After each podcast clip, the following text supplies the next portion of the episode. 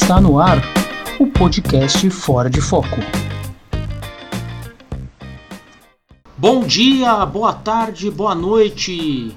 Meu nome é Bruno Pavan e você está escutando a 19 edição do podcast Fora de Foco. E aproveitando o clima de eleição, essa edição vai ser um pouco diferente. Vão ter dois assuntos. O primeiro uma entrevista que eu fiz com o pessoal, tá, tá reunindo, se organizando aqui em São Paulo na chamada Dobradona, que são candidatos a, e candidatas a deputado, a deputado e deputadas federais e estaduais que estão se reunindo em torno de uma mesma plataforma de democratização do poder e da representatividade. O segundo é um trecho de uma palestra do professor Vladimir Safatli, que está na, no canal da editora Boitempo no YouTube. Eu vou colocar ele aí na íntegra para vocês, mais para frente eu explico o que é e a importância desse áudio, dessa palestra. Bom, para começar a falar da dobradona, você me pergunta o que, que é a dobradona. E eu te respondo: a dobradona é uma iniciativa de que homens e mulheres, ativistas, militantes, lutadores, que tiveram de lançar várias candidaturas, mas em prol de uma mesma agenda, de uma agenda comum. E essa agenda passa por uma democratização radical da representatividade e do fazer a política no Brasil. Passa por pontos muito importantes e centrais da nossa democracia, como a democratização dos meios de comunicação, a eleição de juízes e também a doação, caso sejam eleitos representantes dessa dobradona, a doação da parte do salário deles e delas para instituições de caridade. Mas eu vou deixar o Regis Marques, que é professor e diretor de escola pública, candidato a deputado estadual aqui por São Paulo, explicar um pouquinho melhor de onde nasceu e o que é a dobradona. A, a ideia de, de lançar uma candidatura nos moldes coletivos vai surgir um pouco quando a gente estudou a Gabinetona em Minas, que fez um mandato coletivo, também a bancada ativista, mas principalmente a Frente Ampla no Chile, quando a gente viajou para o Chile em março, a gente foi estudar, que lá foi um fenômeno, eles lançaram a Frente Ampla e conseguiram eleger 20 deputados. Então a gente foi estudar a história deles, saber como que eles tinham feito, o que, que eles tinham feito, qual foi todo o processo, assim. E então essa foi a principal inspiração, assim, foi a principal ideia que a gente teve de, de lançar a dobradona, né? Esse mandato, essa ideia de, de candidatos coletivos, porque na realidade a gente não disputa, né? A gente, a gente é amigo, é do mesmo partido e a gente quer formar uma bancada, uma bancada da paz, da não violência, trans, com uma nova política de drogas para é, se contrapor à bancada da bala, à bancada da Bíblia, à bancada do boi. O financiamento também é muito coletivo, a gente vai vendo quanto tem os quanto são os gastos e vai dividindo entre os membros. E, e é dessa forma. A gente está fazendo crowdfunding agora para poder ampliar né, os recursos da dobradona. A gente fez uma brincadeira, criou a Ursal, o banco da Ursal, e a gente está pedindo 50 dobrados para ajudar na, na campanha da, da dobradona. É, então, no, que fala da, da questão da plataforma horizontal, é que a gente acredita que o poder realmente vem, da, vem das pessoas, né? O poder não vem do, de concurso público, não vem do dinheiro, o poder é, é das pessoas. Então a gente busca essa horizontalidade, até porque a gente não acredita que, que político é profissão, né? Político é, é vocação. As pessoas têm vocação para ser político, então a gente também não quer isso. E aí 2013 também ajudou muito, né? É, essa questão da, da horizontalidade Mas não foi o determinante. Determinante é que a gente quer, a gente não acredita em representantes. A gente quer uma sociedade onde as pessoas realmente têm o poder e possam decidir, né, tomar as rédeas da sua vida. É, então, a doar metade do nosso salário é a primeira proposta. E, e, a ideia é a gente, como foi, no mínimo 50% do salário a gente vai cortar. E as doações, os outros 50%, a gente vai doar para escolas e hospitais ou coletivos, é, ONGs, projetos que, que tenham caráter de luta por uma sociedade mais igualitária e mais justa. Então as doações vão ser feitas dessa forma. Quando a gente conversou entre os membros da Dobradona, a gente entrou num consenso que cada um poderia escolher para onde iria doar os outros 50% do salário. E para alguns a gente vai fazer sorteio para não caracterizar favorecimento, essas coisas. As propostas ambiciosas, como regulamentação dos meios de comunicação, é uma coisa que é necessária, porque hoje a gente vive sobre o jugo de 13 famílias que controlam a mídia. Então, a nossa proposta é criar estúdios de mídia livre nas periferias ou nos bairros, né, de não só de São Paulo, mas do Brasil inteiro, para que as próprias pessoas tenham suas produções e, e, possam levar suas ideias, suas denúncias, suas inquietações. Então a gente quer construir estúdios de mídia livre, que, que é muito fácil de fazer, não precisa de, de grandes recursos. Como a gente tem o 4V já, já há três anos, já é uma experiência. A gente já teve junto da TV Grajaú também, que é um projeto de, de estúdio de mídia livre. Então a gente quer, quer levar isso. A eleição para procuradores e juízes, a gente vê uma necessidade. É, tem muitos tem, tem muitos aí que, que pregam Estado mínimo, que colocam os Estados Unidos lá, lá no alto, mas algumas coisas de boas dos Estados Unidos, como a eleição de juízes, ninguém fala. E no, na Bolívia, penso que o único país da América do Sul que elege juiz agora é na Bolívia. Então isso é possível, basta ter, ter políticos que realmente pressionem para que a gente consiga fazer isso. Porque a gente também acredita que, que o poder vem, vem das pessoas, então as pessoas têm que escolher o juiz. Se o juiz é um poder do, de um estado, então eles têm que ser eleitos, não vem de concurso público ou de indicação. E ah, não vai ser, não vai ser fácil, né? Não vai ser fácil colocar em prática, mas a gente vai, vai tentar e vai usar toda a nossa força de parlamentar para conseguir fazer isso. Tá bom? E falar um pouco mais sobre mim. Bom, tenho 36 anos, já há 20 anos eu estou militando né, pelo movimento humanista. Eu entrei no movimento humanista num cursinho comunitário que eu fiz para poder entrar na universidade. É, eu consegui, sou formado em História pela Unesp de Assis, fui o primeiro da minha família a conseguir entrar numa universidade pública. Também já coordenei diversos cursinhos gratuitos, como pré-vestibular, montagem e manutenção de computador, idiomas. E, e aí, desde 2005, eu estou na educação pública estadual, fui 11 anos professor e faz dois anos agora eu sou diretor de escola. Eu assumi uma escola em Cubatão, na periferia da periferia de Cubatão. É, essa escola ela era, sofria semanalmente vários tipos de vandalismo, de tinha muita evasão e a gente conseguiu transformar essa escola aí. Então hoje é uma escola completamente diferente. Em 2016, quando eu assumi, ela tinha só 116 alunos. Hoje a gente tem 434 e para o próximo ano está previsto 500 alunos. A escola que vem fazendo a diferença tanto para os alunos também como para a comunidade, porque desde quando assumi eu sempre coloquei que seria uma escola que que a que ia ser um ponto de radiação da paz e a não violência, a gente está conseguindo transformar. Faz dois anos que a gente não faz nenhum boletim de ocorrência e nenhum aluno evadiu de lá. E minhas propostas, a gente tem três bandeiras centrais, que é o gabinete das periferias, que é uma forma de dar poder às pessoas. É, são espaços de decisões, deliberações e de cobrança dos órgãos públicos. Tem a escola sem muros, que é literalmente derrubar os muros da, das escolas e transformá-las em centros de convivência, de formação de pessoas transformadoras.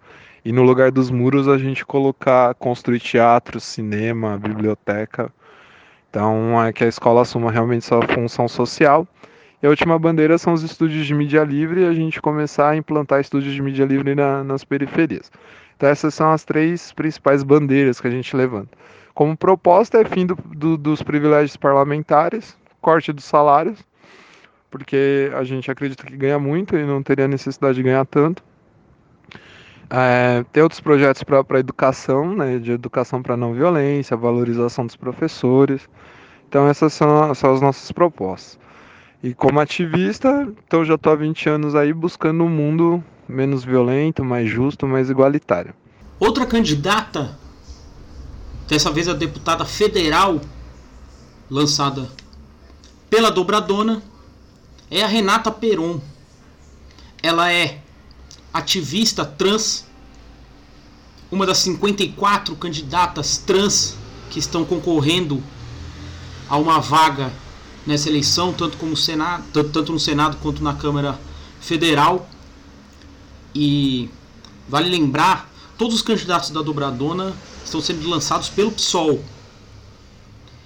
E vale lembrar e reforçar uma coisa muito legal, muito importante que o PSOL está fazendo, que é o partido que mais candidatos e candidatas trans lançou no Brasil.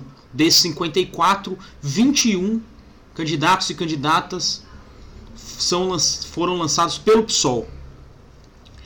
A Renata, ela fala um pouco sobre a agressão transfóbica que ela sofreu e como ela transformou isso em vontade de mudar a sociedade. E como é importante ter no Congresso Federal, na Câmara dos Deputados em Brasília, um contraponto a um possível governo de ultradireita no país, quando não no executivo, no legislativo, que a gente sabe muito bem que está muito forte a bancada da Bíblia, da bala e do boi.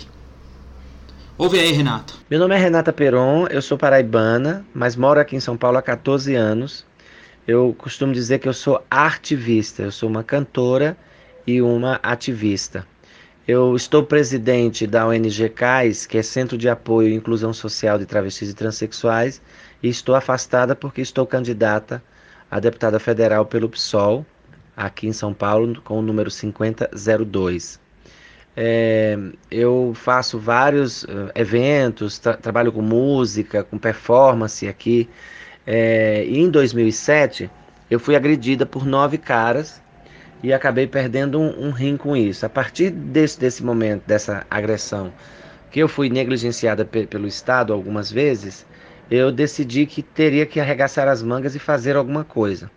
Então fiz um curso universitário, me formei em assistência social há dois anos atrás e entendi que a mudança que eu queria depois desse curso era, era tentar mudar as leis.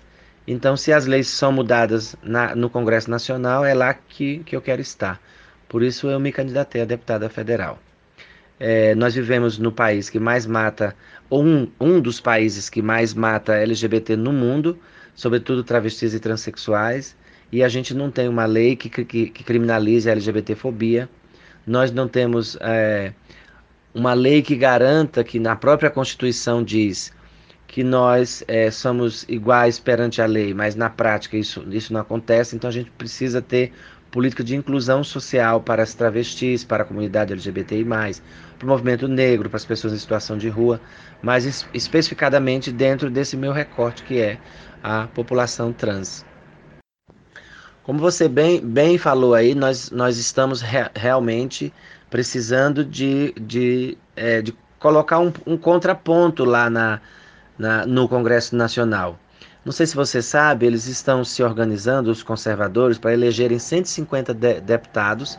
E se aquele cujo o nome eu não revelo, que eu chamo de Valdemar, ganhar as eleições, ele vai eleger mais três, deputa três, é, é, três ministros evangélicos também. Ou seja, eles querem barrar os mínimos, os míseros, é, as míseras conquistas que nós temos até hoje.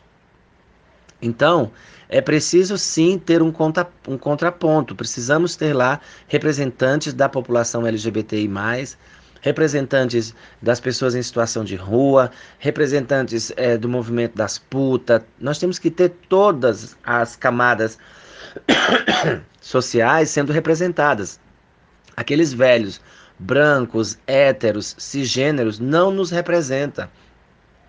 Porque pautas como, a, como a que nós queremos apresentar, que é a aprovação da Lei João, João que é a lei que garante que mulheres travestis e transexuais possam é, fazer a ratificação do seu nome e sexo sem precisar de cirurgias médicas e nem de autorização, é um dos projetos que já está em Brasília, engavetado, que foi apresentado pelo João Willis e a Erika Cocai, e a gente quer somar a essa luta com, é, também entrando nesse nessa seara aí, que é para aprovar o projeto de lei João W. Neri, que é o 5002-13. Por isso eu uso o nome 5002 em homenagem à lei João W. Neri.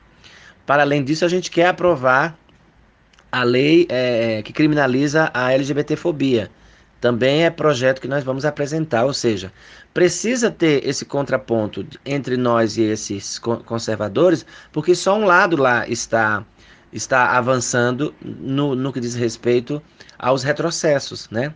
Você vê que eles cortaram para, para a saúde, cortaram para, para a educação, o Ministério da Cultura está lá sucateado, e tudo isso são coisas que podem ajudar a sociedade a compreender e a respeitar o direito do cidadão trans, do, do cidadão LGBTI, de viver em harmonia é, entre, entre as pessoas. Então acho que a gente vai ter que lutar muito em prol dessas causas. Como eu já disse, a gente entrevistou apenas três candidatos e candidatas da Dobradona, mas a Dobradona tem muitos outros.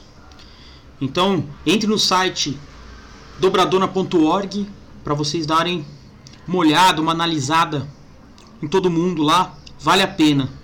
Você não tem candidato, você não tem candidata, vale a pena dar uma olhada. Mas a gente entrevistou outra candidata, também a deputada federal, que é a Luciana Xavier.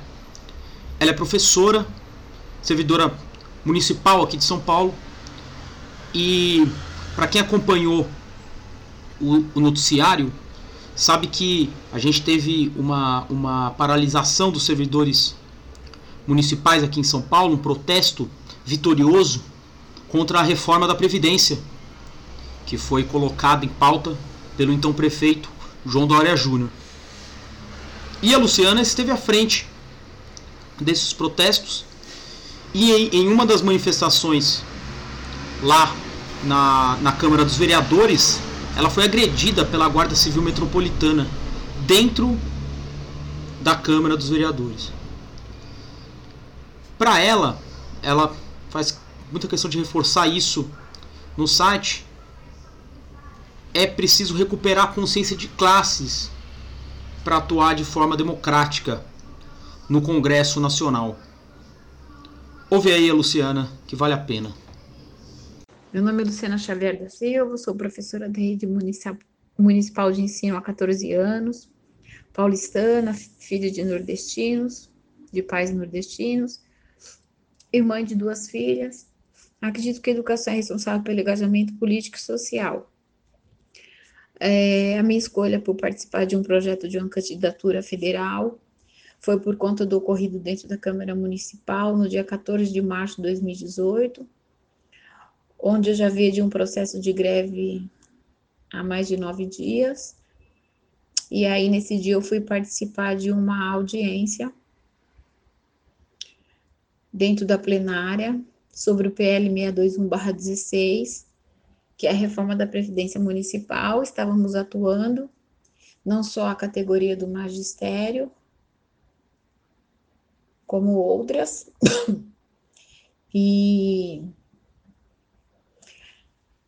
nesse processo de atuação, eu acabei sendo agredida, tive uma fratura no nariz. E acabou que a, é, a imagem foi muito forte devido ao sangramento e acabou re, repercutindo nas mídias sociais. E aí eu tive o convite pelo partido do PSOL e resolvi aceitar e fazer essa caminhada, esse percurso de pertencimento político. Uma das primeiras iniciativas que qualquer candidato que vier a ganhar essa eleição de 2018 para um poder legislativo, que no meu caso é, é federal, é revogação da PEC 95, né? Porque não tem como você ter uma evolução nacional se você tem investimentos congelados. Então, o primeiro passo é a revogação dessa PEC. É, só a insistência de dar voz ao cidadão, organizar núcleo de debate e resistência através de diálogo horizontal é que a gente pode mudar isso. Bom, eu acredito que o, o, o recuperar pertencimento de classes é você abrir debates horizontais através de mandatos populares, é, decisões e execuções dentro de um debate horizontal. Né? Eu acho que qualquer mandato popular visa isso. Você convidar as pessoas a participarem das plenárias, você pedir ideias, manifestar e aproximar o espaço político do cidadão. Até porque uma candidatura como a minha, ela representa corpo político diferente do que está posto. Né? Eu sou uma mulher moradora de periferia, professora, filha de nordestinos. Então, o meu corpo não está representado nos espaços legislativos. Eu, como uma verdadeira cidadã é, e trabalhadora, posso abrir esse debate e romper com a relação de mando e obediência, né? Para isso, eu preciso criar confiança e dar, e dar poder de criação e poder de voz, para a gente abrir esse debate horizontal. Romper com um capitalismo que está posto há décadas, há séculos, né? Nós vemos numa construção de capitalismo que não tem, que não tem é, não é fácil de derrubar, mas o, a sociedade capitalista ela gera individualismo, consumismo e, inclusive, a despolitização. Nós só podemos abrir esse, esse leque de possibilidade a partir do momento que nós temos mandatos populares, é nisso que eu acredito. Foi-se a primeira parte desse programa especial a Luciana, não sei se eu disse no, no, no, primeiro áudio, mas ela é candidata a deputada federal. Então fique de olho. Explicada a dobradona, boa sorte aí para todos e todas. Muito legal. Para você também que não é de São Paulo, procure é, procure saber de alguma coisa na sua região, de, dessa coisa do, do, da organização horizontal do poder, dessas candidaturas que estão se organizando de uma forma alternativa. É, eu já vi notícias que, que isso, tá, isso vem acontecendo em diversos estados. Então fique de olho e dê, dê uma força para essas candidaturas. Passando para a segunda parte do programa de hoje, que eu falei que teremos um, um, um, áudio de 27 minutos do professor Vladimir Safatli em uma palestra que ele deu coordenada pelo professor Rui Braga, que já participou aqui do Fora de Foco. A palestra. A palestra não, o debate, né? Chamava O fim da era dos pactos, violência política e novas estratégias. O professor Vladimir, ele já vem dizendo isso há muito tempo, quem acompanha, falou que a, a, a era dos pactos pós-constituição acabou, chegou ao fim, e que é preciso rever. Rever um novo pacto e as coisas vão caminhar para um lugar diferente. Estão caminhando já, inclusive.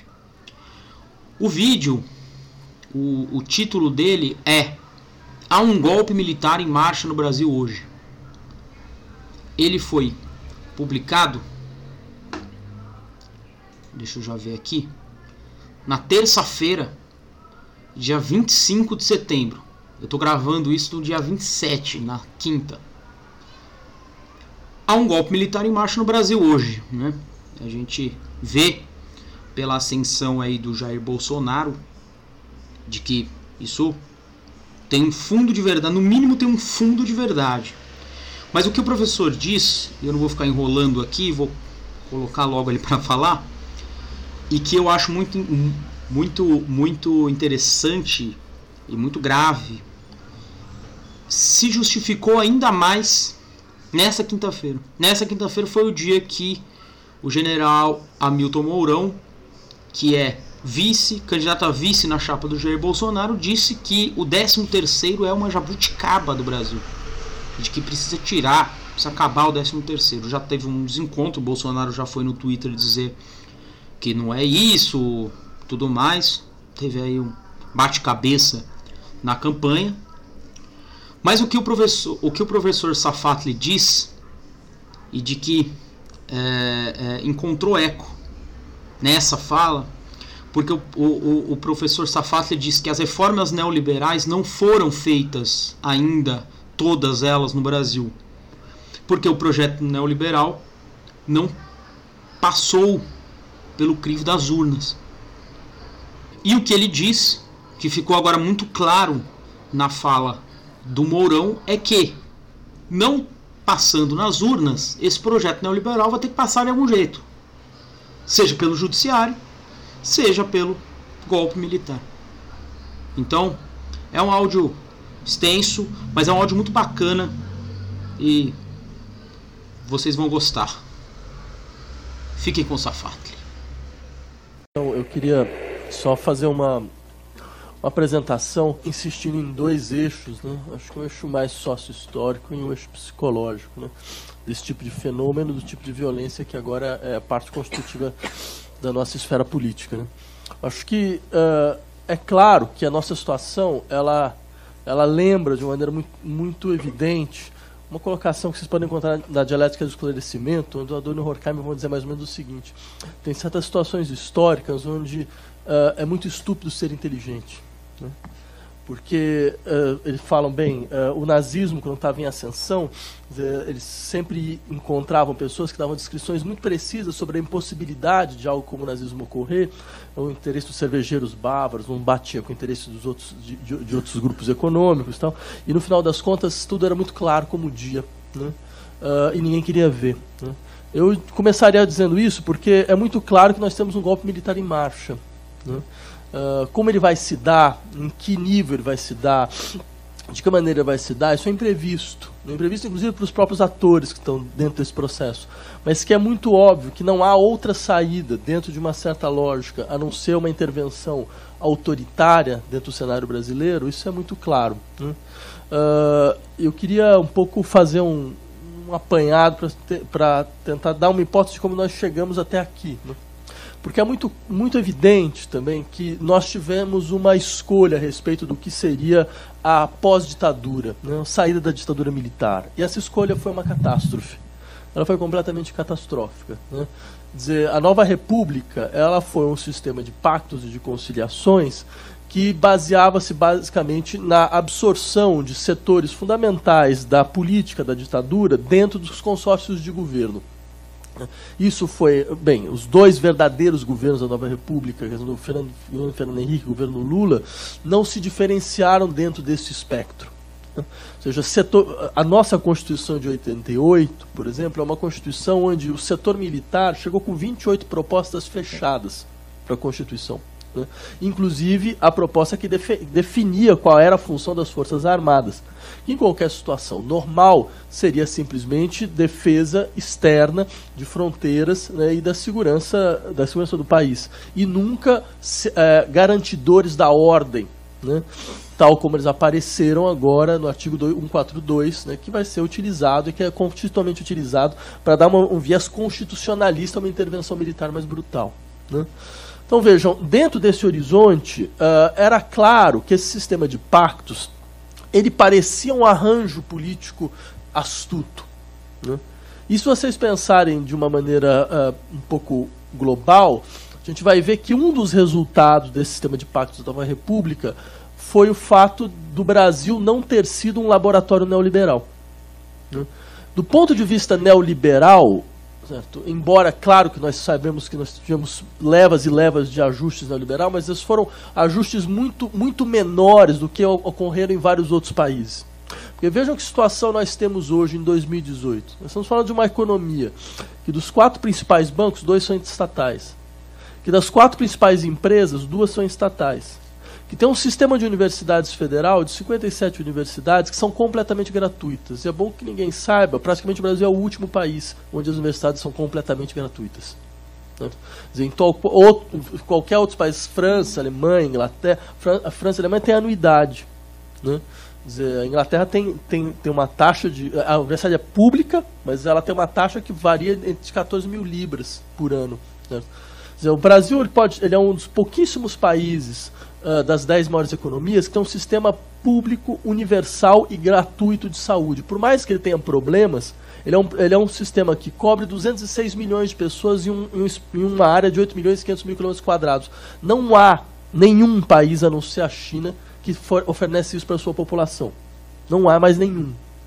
Então, ou seja, uh, é sempre bom a gente lembrar que, do ponto de vista dos ajustes neoliberais, o Brasil é, uma, é uma certa é um tipo de aberração. E isso foi resultado um pouco da Nova República. A Nova República era um sistema de freios duplo.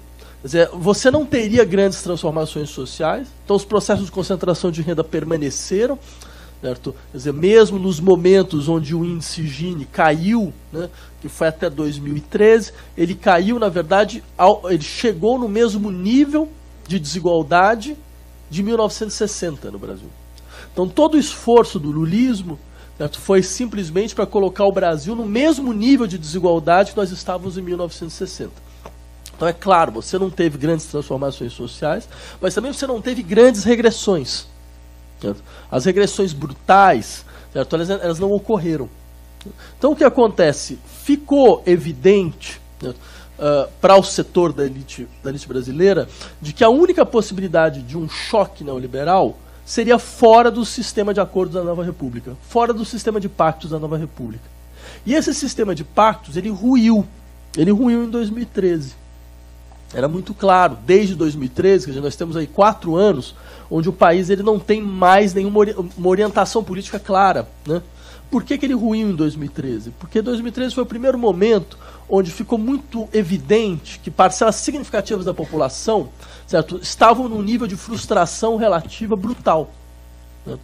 Se nós lembrar, lembrarmos desse conceito do Alexis Tocqueville, de frustração relativa, ou seja, uma frustração em relação àquilo que eu poderia alcançar, dizer, ou, digamos que uh, o, o saldo da experiência Lula foi, entre outras coisas, criar um nível de expectativa porque você teve ascensão social, 40, 42 milhões de pessoas entraram no elevador de ascensão social, você teve 50% de ganhos no salário mínimo, certo? 50% real de ganhos reais do salário mínimo. Isso, de uma certa maneira, criou uma, uma situação na qual, lembrem que, que o que nos diziam em 2012 e 2013, e não só aqui no Brasil, mas no mundo inteiro, que o Brasil seria a quinta economia do mundo hoje, agora, em 2018. Isso era uma análise do Banco Mundial e do Fundo Monetário Internacional. Isso não era uma análise do governo brasileiro, simplesmente. Certo? Que era um país que teria, graças à Copa do Mundo, graças às Olimpíadas, um repaginamento de todas as suas cidades, toda a infraestrutura das suas cidades. Certo? Só que em 2013 ficou evidente que isso não ocorreria. Que o Brasil tinha chegado num teto, que não tinha como, como, como, como continuar esse processo. Né? E dentro desse horizonte, você teve uma, um, um, tipo de desidentificação popular com o governo e com o horizonte político do Brasil, que era o horizonte de conciliação da nova república, que deixou muito claro que o próximo passo seria em direção à radicalização política. Esse seria o próximo passo. Só que quem deu esse próximo passo foi a direita, não foi a esquerda. Né? Então o que fez a direita? Ela se descolou do seu consórcio conservador, que era um consórcio é, operado pelo PSDB, que era um consórcio de transformistas, no sentido gramsciano do termo. Quer dizer, veja, a gente sabe muito bem, o PSDB ele não, ele não nasceu do horizonte conservador. Certo? José Serra, Fernando Henrique, todos eles não nasceram do horizonte conservador, eles foram, eles foram cooptados. Certo? E por serem cooptados, eles nunca, eles nunca foram a expressão mais bem acabada do conservadorismo nacional. O conservadorismo nacional teve, teve que ficar como, como célula dormente no interior desses consórcios. À espera, de uma certa maneira, de algo como esse, esse horizonte possível de radicalização. Né? Que ocorreu. Então, ocor mas ocorreu de que forma? Bem, do lado da direita, você teve um abandono do PSDB. E essa, e essa eleição de 2018, ela vai ser, entre outras coisas, a eleição na qual o PSDB vai desaparecer do espectro. Vai praticamente desaparecer. Eles não vão conseguir fazer o presidente. É muito provável que eles não consigam fazer o governador de São Paulo. Talvez eles consigam fazer o governador de Minas Gerais. É a única coisa. E, eles devem, a sua, e a bancada deve diminuir. A bancada deve diminuir. Porque eles já não têm mais função dentro desse horizonte. Essa função de dar uma, um, um rosto mais humano para o pensamento conservador nacional né, desaparece. E com isso desaparece o seu, o, seu, o seu principal ator.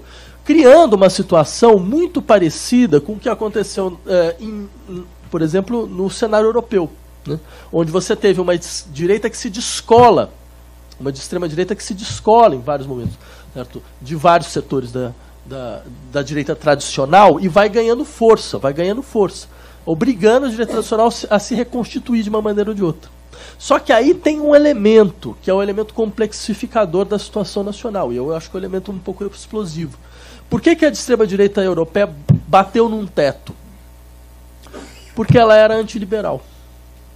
Porque ela nunca foi uma direita neoliberal ou muito menos ultraliberal. Né? E depois de 2008, a extrema-direita europeia percebeu que ela deveria fazer um modelo de proposição político-econômica que, a sua forma, bem, tinha raízes na, na história da extrema-direita europeia desde o fascismo, certo?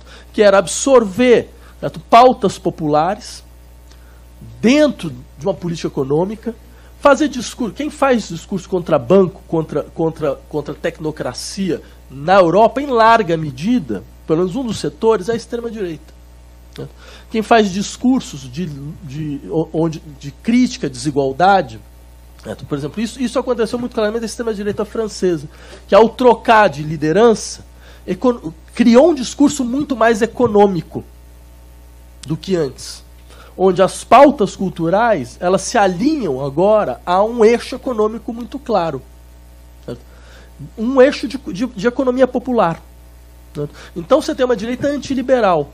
Essa foi, de uma certa forma, a consolidação, mas também o seu limite.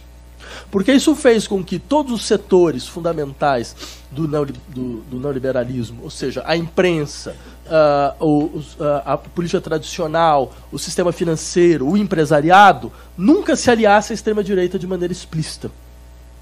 Né? Então, tentando organizar um, um outro espaço para esse liberalismo.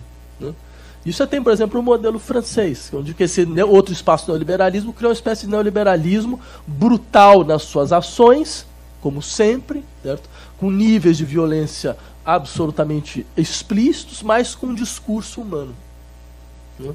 Um sujeito que era né, é, assistente de filosofia, né, fez DOA em filosofia com Balibar, né, com, né, e é muito engraçado, depois perguntar para o Balibar o que, que ele achava, eu lembro e falei, não, nem lembro desse jeito. Né? Nem lembro que ele era meu aluno. Mas de toda forma, a, o, o horizonte era muito explícito, de reacomodação. Só que o que acontece no caso brasileiro?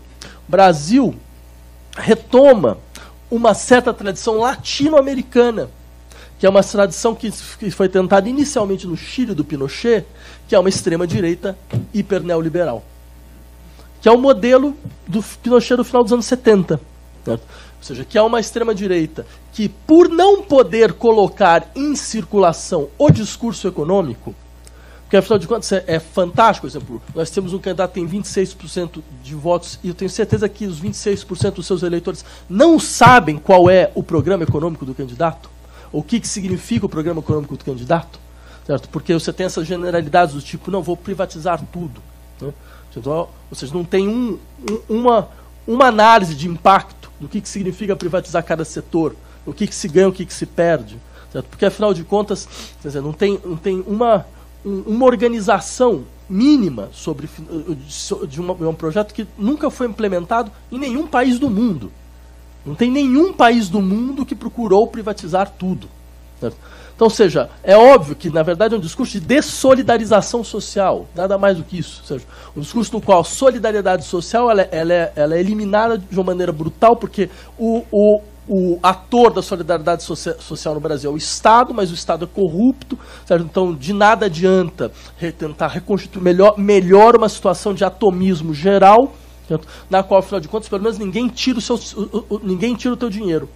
Já porque não tem mais imposição, não tem mais sistema de imposto, então pelo menos que cada um, cada um por si. Nem, não é mais todos contra o Estado.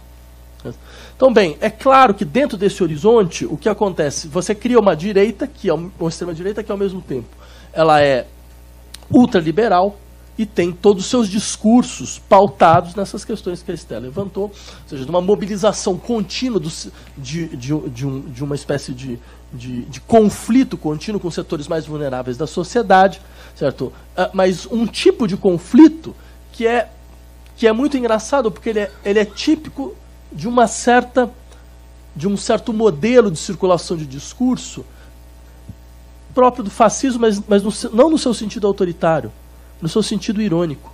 Né? Por exemplo, Adorno tem um texto sobre ideologia, né, onde ele vai insistir sobre o que era a especificidade do discurso fascista. Uma especificidade era ninguém acreditava ninguém levava a sério. E era exatamente porque ninguém levava a sério é que o discurso podia circular. Ele tinha um lado cômico, ainda mais o fascismo italiano. Certo? Exatamente, e não é por outra razão, todas as figuras autoritárias que apareceram nesses últimos 15 anos são cômicas.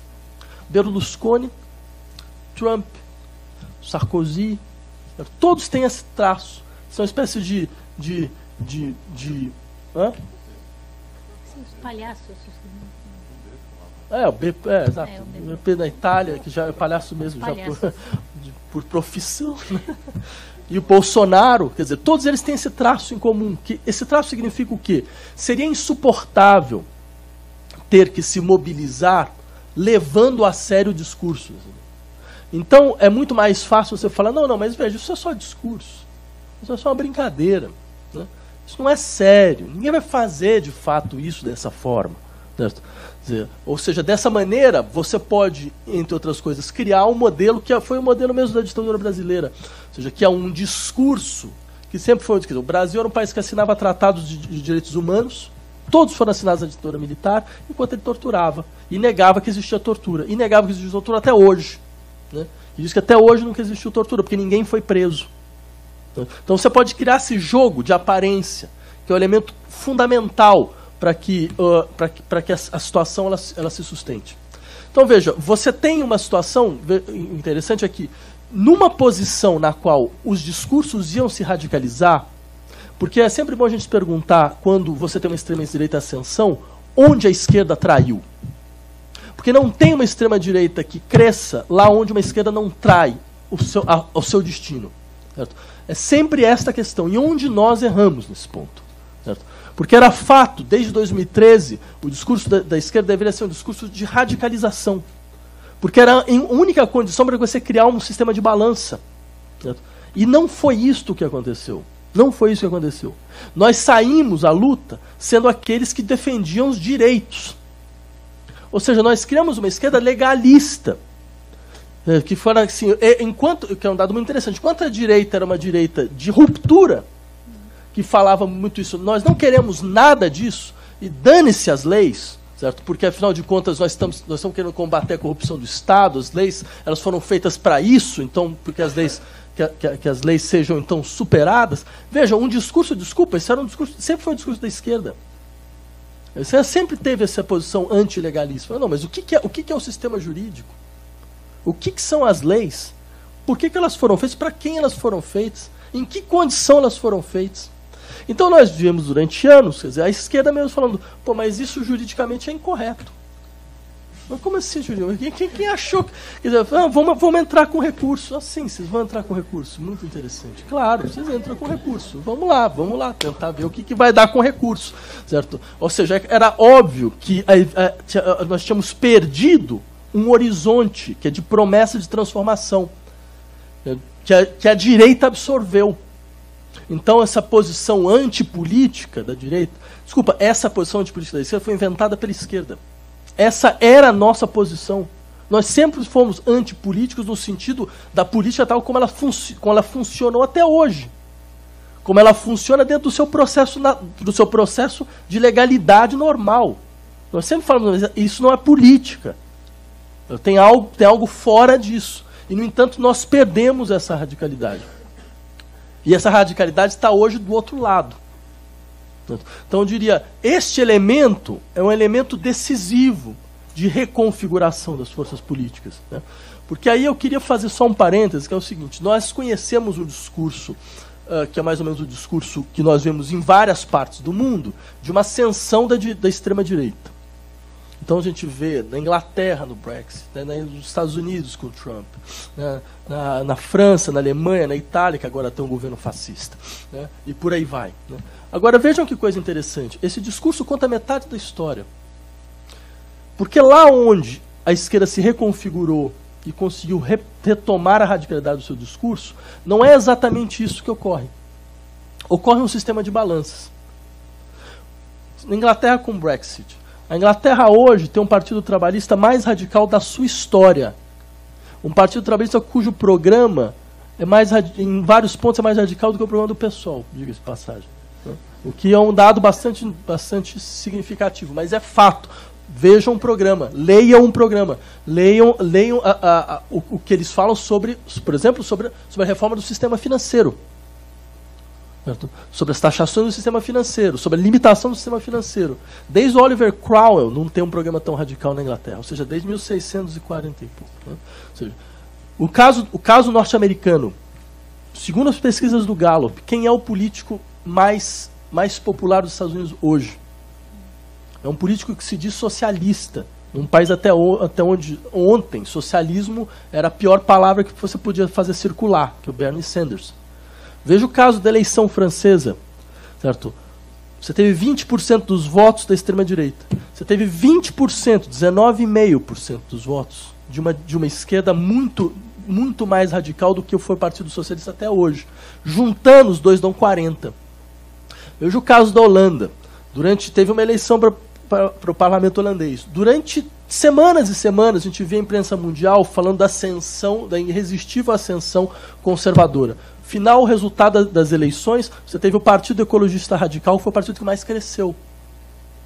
Mais cresceu. Ou seja, em todas as, veja o caso espanhol, onde por mais que Podemos possa lá ter suas, suas questões, ele conseguiu se consolidar com uma força de mais ou menos 20% dos votos, remodelando completamente, completamente a balança. Certo? Onde teve essa radicalização, a esquerda se recolocou. Ela se recolocou. Né? E ela conseguiu veicular mais claramente o que o, qual era a sua função dentro desse espectro.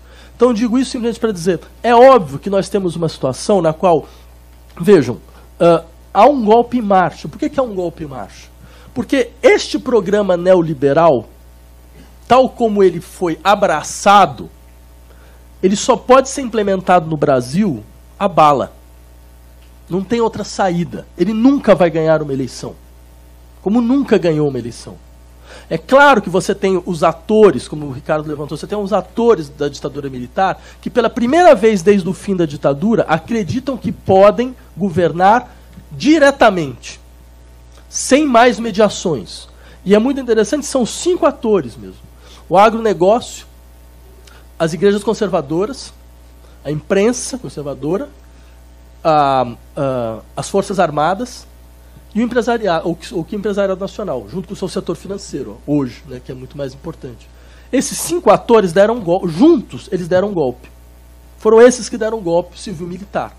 Então são esses que hoje estão em volta da candidatura Bolsonaro. Né? Esses que mostraram muito claramente na semana passada que, bem, a escolha deles já foi feita. A história da facada era muito explícita. A, a facada foi, antes de mais nada, contra o PSDB. Para dizer, não, olha, agora, no, agora nós não precisamos de mediadores. Agora nós vamos sozinhos em direção, em direção à, à vitória eleitoral, que é o que eles acreditam que vão conseguir. Né? Ou se não conseguiram, que vai ficar muito explícito, pode ter certeza eles vão jogar a carta do caos. Né? Uma, carta, uma cartada do caos, dizendo, está vendo? Não tem condição de ter eleição. Não existe, já as Forças Armadas já indicaram, olha, o resultado não é realmente a coisa mais importante. É isso que eles queriam dizer. O resultado talvez não seja a coisa mais importante. Então, ou seja, é muito explícito que eles já fizeram uma escolha. Talvez só nós que não queremos acreditar até agora, mas a escolha já foi feita. Certo? A questão não é quem vai ganhar a eleição. Né? Porque ganhando ou não ganhando, eles vão empurrar goela abaixo da sociedade brasileira este programa, de uma forma ou de outra. Ou com um golpe militar explícito, ou com Estado tutelado, uma espécie de Turquia mais ou menos soft, certo? Mas o processo já, já, já foi colocado de uma maneira muito, muito evidente. Né? E mais do que isso, é, é muito explícito que nós estamos na linha de frente. Nós estamos na linha de frente. Certo? A classe intelectual, certo? As universidades, os estudantes, certo? todos eles aparecem no interior dessa no, desse novo imaginário exatamente como a, os primeiros a serem abatidos. São os primeiros a serem abatidos por quê? Porque é uma forma de vida que tá sendo, vai ser combatida. Quando Esther levantar, ah, mas tem, quer dizer, todas as questões ligadas à sexualidade que são absolutamente centrais, né, que ganharam centralidade. Né, todas as questões ligadas a uma espécie de, de, de, de redeterminação ou de, de visibilidade para as classes que até então eram vulneráveis e eram invisíveis. Porque todos eles falam, por exemplo, ah, aquele tipo de discurso todos vocês conhecem, que é, o problema é, é a visibilidade quando eles vão reclamar, porque, mas porque o kit gay, eu não, não, não, sou contra o homossexual, o problema é o kit gay na escola. Quer dizer, na verdade o que eles estão querendo dizer é, não, homossexual a gente sempre soube que sempre teve, mas eles eram muito discretos. Ninguém ficava aí aparecendo, mostrando, certo? Porque esse é, sempre foi o problema. Quer dizer, eu, eu posso aceitar que vocês existam, desde que vocês sejam invisíveis. Desde que vocês não apareçam. Agora, aparecer, ganhar visibilidade, ganhar existência, exigir reconhecimento social, remodelar completamente o campo da visibilidade social, isso é, é o inaceitável. A existência real de fato. E isso está muito vinculado a certos setores da sociedade brasileira. Entre eles, os setores que habitam as universidades públicas. Misturando com o anti-intelectualismo, que nós conhecemos que vem de longa data, né? que sempre aparece nesses momentos. Então, sim, tudo isso para dizer, é claro, o sistema de. Uh, o horizonte de brutalização da política brasileira, ele não vai desaparecer. Ele não vai sumir. Ele vai se aprofundar depois dessa eleição. E a pior coisa que pode acontecer para nós é nós não estarmos preparados para este horizonte. Esse é um horizonte no qual o que vai contar agora, desculpa, não, é, não, são, não são os argumentos, são os jogos de força. Não é o argumento, a capacidade. Eu sempre achei um, um, pouco surreal essa ideia de que nós poderíamos dialogar com o outro lado. Ou convencer por argumentações. Né? Que acho que tem, uma, tem algo de uma espécie de iluminismo pueril. É mais ou menos o seguinte, não, o outro ele é desse jeito porque ele não, tem, não entendeu realmente meus argumentos, entendeu? Então se eu falar devagar, entendeu? Se eu falar ponto por ponto, olha, veja bem, presta atenção. Não, não é assim. Ele vai chegar nas mesmas conclusões que eu cheguei. E é claro que não é essa a questão. Nós temos adesões a formas de vida muito radicalmente diferentes. Certo? Isso que define o julgamento. Não é um vício de argumentação. Certo? É uma adesão clara e tácita, absolutamente explícita a certas formas de vida. Nós podemos tentar desconstituir os afetos que, de uma certa maneira, sustentam tais formas de vida mas não através da argumentação. Então, seja, até porque o campo político nunca foi um campo de argumentação. Eu não sei também quem, quem, quem imaginou isso em algum momento. Né? Que, foi, que era a procura do melhor argumento que definia então as escolhas no interior do campo político. Certo? Então, dentro, de, dentro desse horizonte, quer dizer, nos compete é compreender, afinal de contas, o que a política realmente é daqui para frente. Ela vai ser um espaço violento, de um jogo violento onde o jogo só pode parar se você tiver aquele, aquele sistema que, que funcionava mais ou menos na Guerra Fria, sabe? A coexistência pacífica. Era um pouco bem, se você der um passo, a gente vai dar um passo. Então ninguém dava passo nenhum. Então o jogo se paralisava. Eu diria a única saída que a gente tem. Era isso. Muito obrigado.